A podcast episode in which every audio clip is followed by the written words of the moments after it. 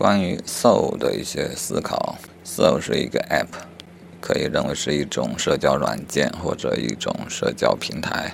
字面意思是灵魂的意思，还是很火的，就不需要详细描述了。我接触到 Soul，Soul 啊，这发音有点不对啊，Soul 接触时间并不长。前些年呢，也安装过一两回，都是在短时间的使用之后就卸载了。最近呢，算是比较长时间了啊，将近一周的时间，有频繁的发布一些瞬间。其实我对于 Soul 还并不是很深入的了解，但是我现在尝试用自己的方法来使用 Soul，我觉得它可以达到我的要求。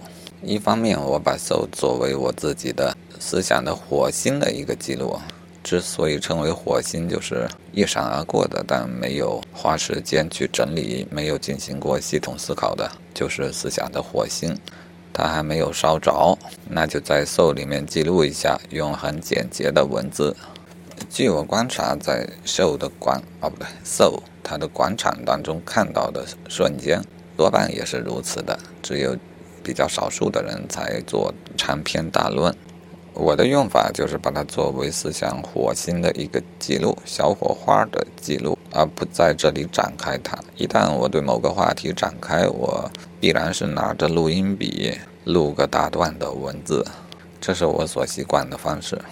另一方面，在搜我是如何接收信息的呢？我一般就是快速的看一下推荐。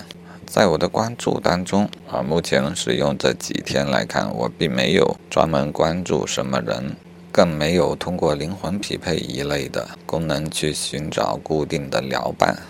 按我之前的思考呢，交流未必要一对一的直接交流，互相看到引发一些思考便很好了。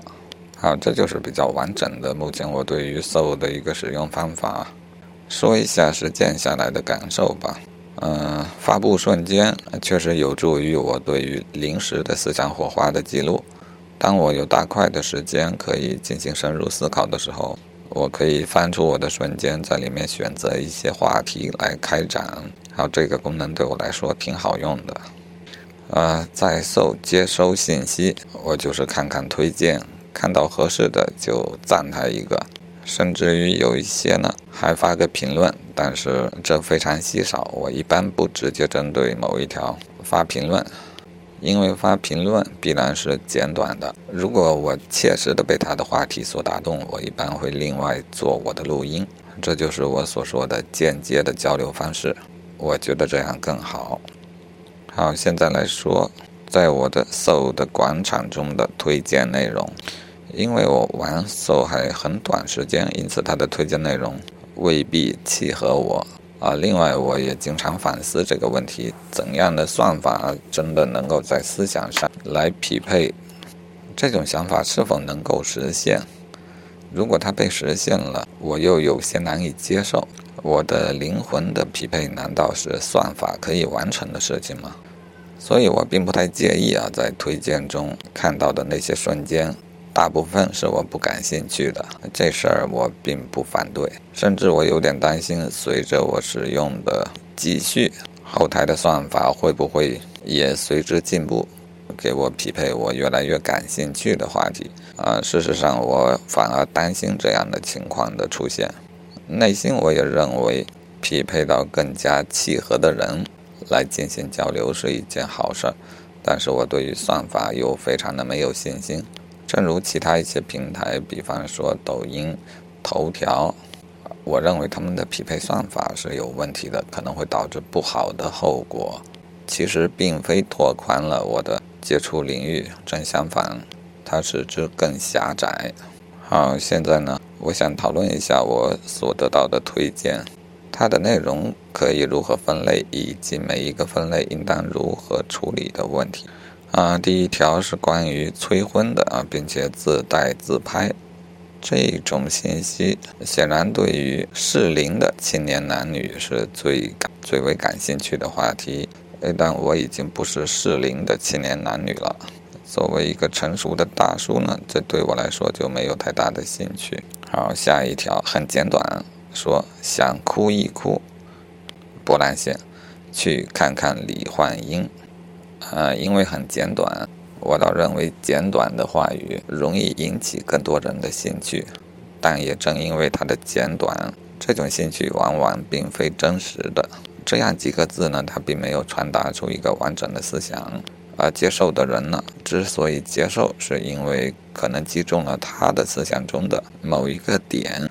嗯，至于写的人与看的人是否真正在同一个点上产生共鸣，这是没准的事情啊。甚至可以说，越是简短的话，越是不可能在同一个真正的点上面产生共鸣呃。但是会产生一些提示。而且越简短呢，越容易给更多的人以提示，让更多人误以为是在讨论相同的话题。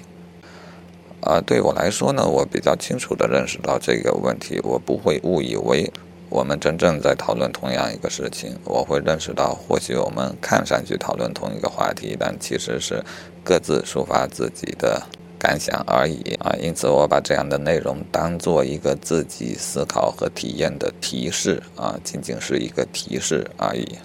那这一条呢，因为我既没有想哭一哭，而且我已经已经看过了李焕英啊，所以也就看完就 pass。好，然后看到一条有声的瞬间。啊，同时带文字，文字我猜测就是他的声音所朗读的文本。这个文本呢是一个故事，简称为《少女和龙》的故事吧。好，这种我就很有兴趣看一下。如果字数不多的话，它这个字数也确实不多，约莫两百字的一个小故事。这是一个很好的故事啊，至少很打动我的故事。那我应当双击点个赞。事实上，这一个瞬间发布的时间并不长，已经有了七百多赞，并有了四百多条的评论，属于高质量的瞬间啊！因此可以看出啊，在瞬间里面写一些小故事是非常合适的。当然，故事不要太长，这是因为这一种平台普遍是较短的内容，因此受众也有这样的阅读的习惯，不会看太长的东西。至少在这个平台上啊，第二个感触就是故事它往往要传达的是一些感性的内容，感性的内容很容易得到共鸣，它并不太讲究双方是不是在思维上完全合拍，感性的感受往往是独立的啊，它没有什么前因后果。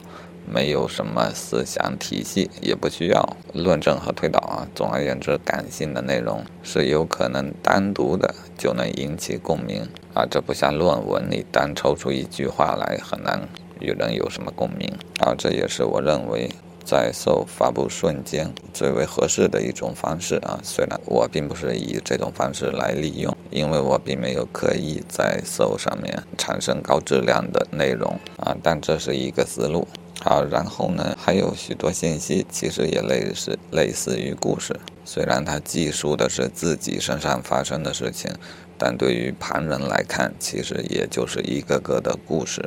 虽然有许多人记述事情，他期望得到他人的解答，但其实他没有意识到，他人只是把这个事件当做一个故事来看。因此呢，即便是善意的评论。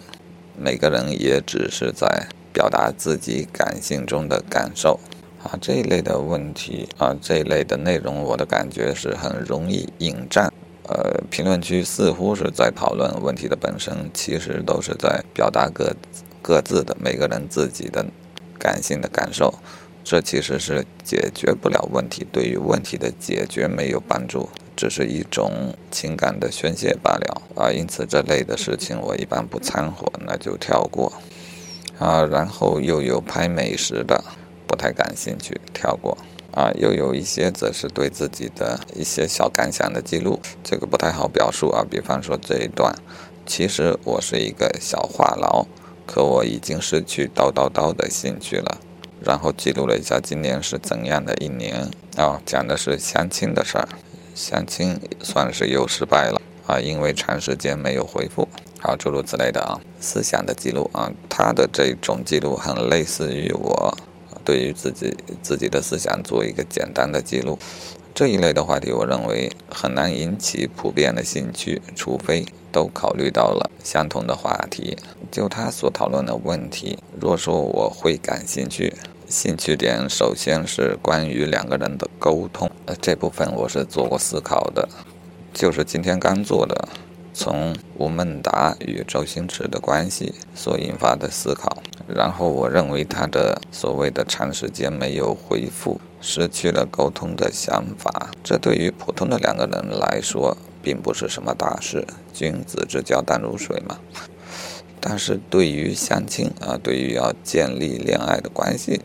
啊，那必然是要导致相亲失败的啊！这里我又会联系到今天对于婚姻啊，对于夫妻的沟通的一些思考啊，应该说他的话还是能够引起我的一些思考。虽然我们各自真正的思考内容未必详尽啊，但是借助这一段短小的文字，我们只是在这个点上相互提示，引发思考。